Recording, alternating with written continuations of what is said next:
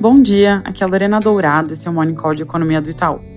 Começando lá por fora, nos Estados Unidos, o dado de pedidos de bens duráveis, que funciona como uma espécie de termômetro da indústria, teve um desempenho ruim, caindo 4,5% no mês de janeiro.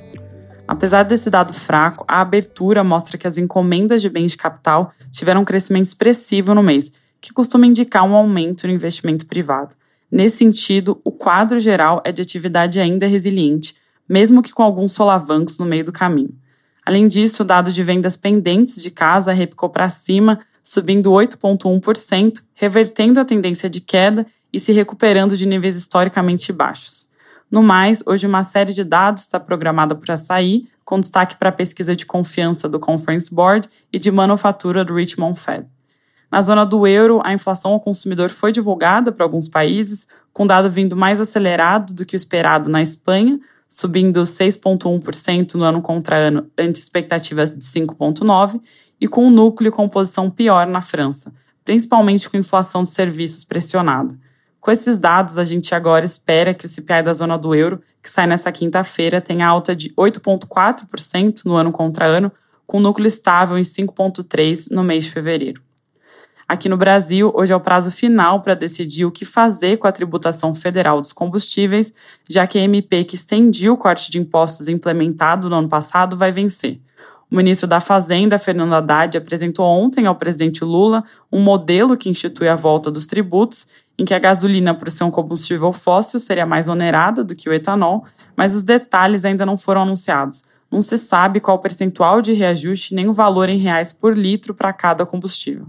Mas a Fazenda garantiu que o ganho de arrecadação de 29 bi até o fim do ano vai ser mantido. No ano passado, antes dos cortes, a cobrança das alíquotas era de até 69 centavos por litro da gasolina e 24 do etanol. O noticiário local também reporta que a solução costurada pelo Haddad passa pelo uso de colchão dentro da política de preços da Petrobras. A ideia por trás dessa fala seria que eventuais cortes da gasolina na refinaria poderiam ajudar a atenuar o impacto da remuneração. O presidente Lula deve bater o martelo sobre o formato dessa nova tributação hoje, a partir das 9h30, que é o horário programado para outra reunião com ministros e o presidente da Petrobras. Além do foco total no tema dos combustíveis, o mercado vai continuar atento a possíveis nomeações de substitutos para as cadeiras do Banco Central, que pode acontecer nos próximos dias. Mudando de assunto, em Brasília, o relator da reforma tributária, deputado Agnaldo Ribeiro, vai ter almoço com a Frente Parlamentar da Agropecuária e empresários do agronegócio para tratar do impacto da PEC no setor rural. Para fechar o noticiário político, o governo oficializou ontem a criação de grupo de trabalho para elaborar proposta de valorização do salário mínimo. Essa intenção de criar esse grupo já tinha sido anunciada pelo presidente em janeiro em evento com as centrais sindicais.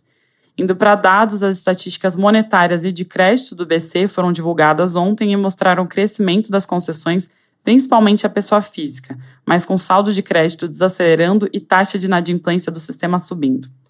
De fiscal, o resultado primário do governo geral saiu e veio pior do que a gente tinha na conta, com superávit de 78,3 bi em janeiro versus nossa projeção em 85,6.